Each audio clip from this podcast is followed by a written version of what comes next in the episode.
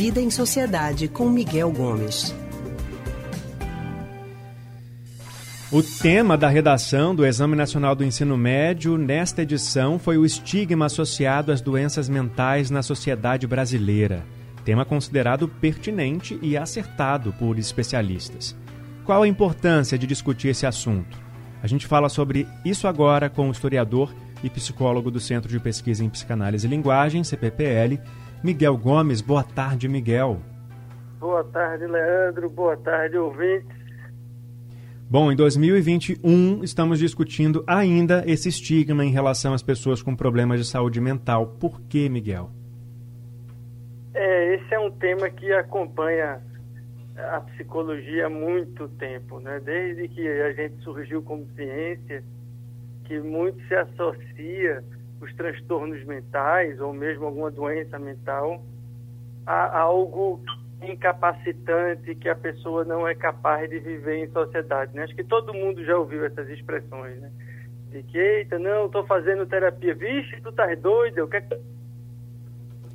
Oi, Miguel, acho que a gente perdeu o contato com o Miguel. Vamos tentar ligar de novo para ele e aí a gente com, continua a nossa conversa sobre o tema da redação do Enem nesse primeiro dia de prova. Os estudantes tiveram que dissertar sobre ah, o estigma né, que existe em relação às pessoas com doenças mentais. Miguel, está ouvindo a gente?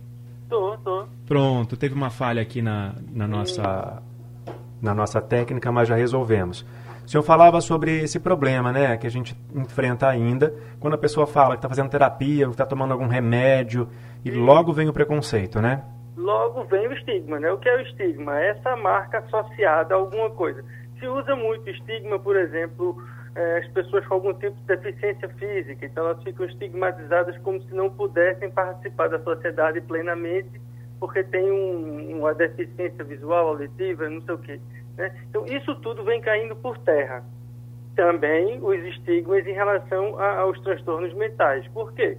Porque a gente vai vendo que os problemas mentais não são necessariamente incapacitantes e que vão afastar a pessoa da sociedade. Uhum. Né? Essas pessoas são sim produtivas e têm uma vida normal.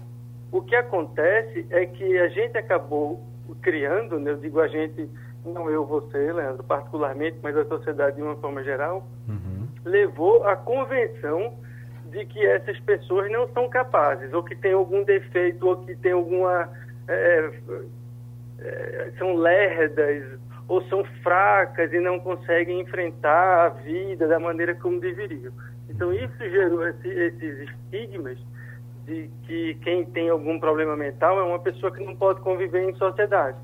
Né? A gente vem trabalhando dentro do né, dentro da psicologia, da própria medicina, da medicina psiquiátrica, né, todo um trabalho para a gente desmontar esses estigmas introduzir todas as pessoas que têm algum tipo de problema psicológico dentro do universo do mundo. E, e acho que nesses tempos atuais de pandemia, eu já disse até isso aqui e repito, né? Quem não tiver com algum problema mental é que está com algum problema mental, porque a gente vive um momento de uma exceção em que a gente tem aí um, a descoberta, né, a produção de vacinas dentro do país e nem assim a gente consegue se organizar como uma nação para vacinar e para fazer o que precisa ser feito. Fica nessas picuinhas aí entre os poderosos. Então, essa história do, do estigma na, nas doenças mentais entra por essa via, né? por essa via de que existe um preconceito que foi desenvolvido ao longo do tempo e que a gente vem lutando para reduzi-lo, porque não faz sentido você afastar ou estigmatizar, né, ou marcar essas pessoas como sendo pessoas que não são capazes de conviver conosco de uma forma integrada na sociedade. E o que, que a gente precisa fazer no nosso dia a dia para é, acabar com essa história, ou pelo menos amenizar um pouco esse preconceito todo? Pois é, a gente precisa é, é, dar visibilidade a essas coisas, né? Porque uma das coisas do estigma é que muita gente tem medo, tem vergonha, se esconde, não quer mostrar, como se uma pessoa, por exemplo, que está com um quadro ansioso, o que tem sido algo muito, muito comum é, nesses últimos dois anos, como se essa pessoa fosse fraca. Ela tem aquilo ali porque ela é fraca, porque ela é incapaz, porque ela não consegue enfrentar a vida, etc. Uhum. E jamais é isso, né? Isso são quadros que se instalam em função de circunstâncias da vida e que todos nós, todos nós somos suscetíveis a isso, seja um quadro ansioso, seja um quadro depressivo, né? seja um quadro fóbico. Essas coisas fazem parte da vida e a gente não pode enxergar quem tem esse tipo de problema como sendo uma pessoa com menor capacidade para viver a vida. Ela é uma pessoa tão boa quanto qualquer outra e que a uhum. gente precisa justamente da visibilidade, porque a melhor forma da gente reduzir o estigma é a gente transformar o estigma em aquilo que está sendo estigmatizado, né, no caso aqui, os transtornos mentais, como algo que faz parte da vida. Né? A gente pensar, por exemplo, que há 40 anos as pessoas escondiam filhos que tinham síndrome de Down, por exemplo, ficavam trancados dentro de casa, não iam para a escola, não frequentavam o espaço público. E como é que a gente conseguiu trazer essas pessoas para o mundo?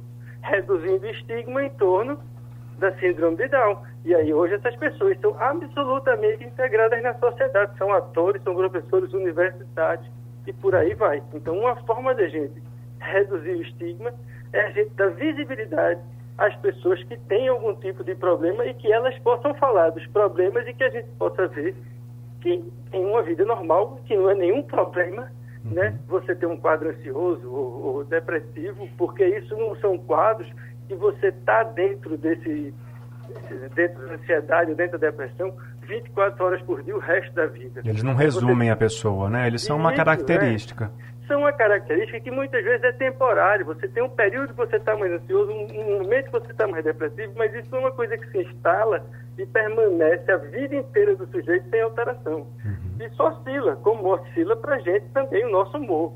Né? Então faz parte da vida. A gente precisa trazer isso para o dia a dia e tirar disso, né? tirar esses transtornos dessa coisa meio enigmática, uhum. como é, algumas pessoas que têm mais preconceito ainda tratam como se fosse um, um defeito da pessoa e não um problema que ela tem.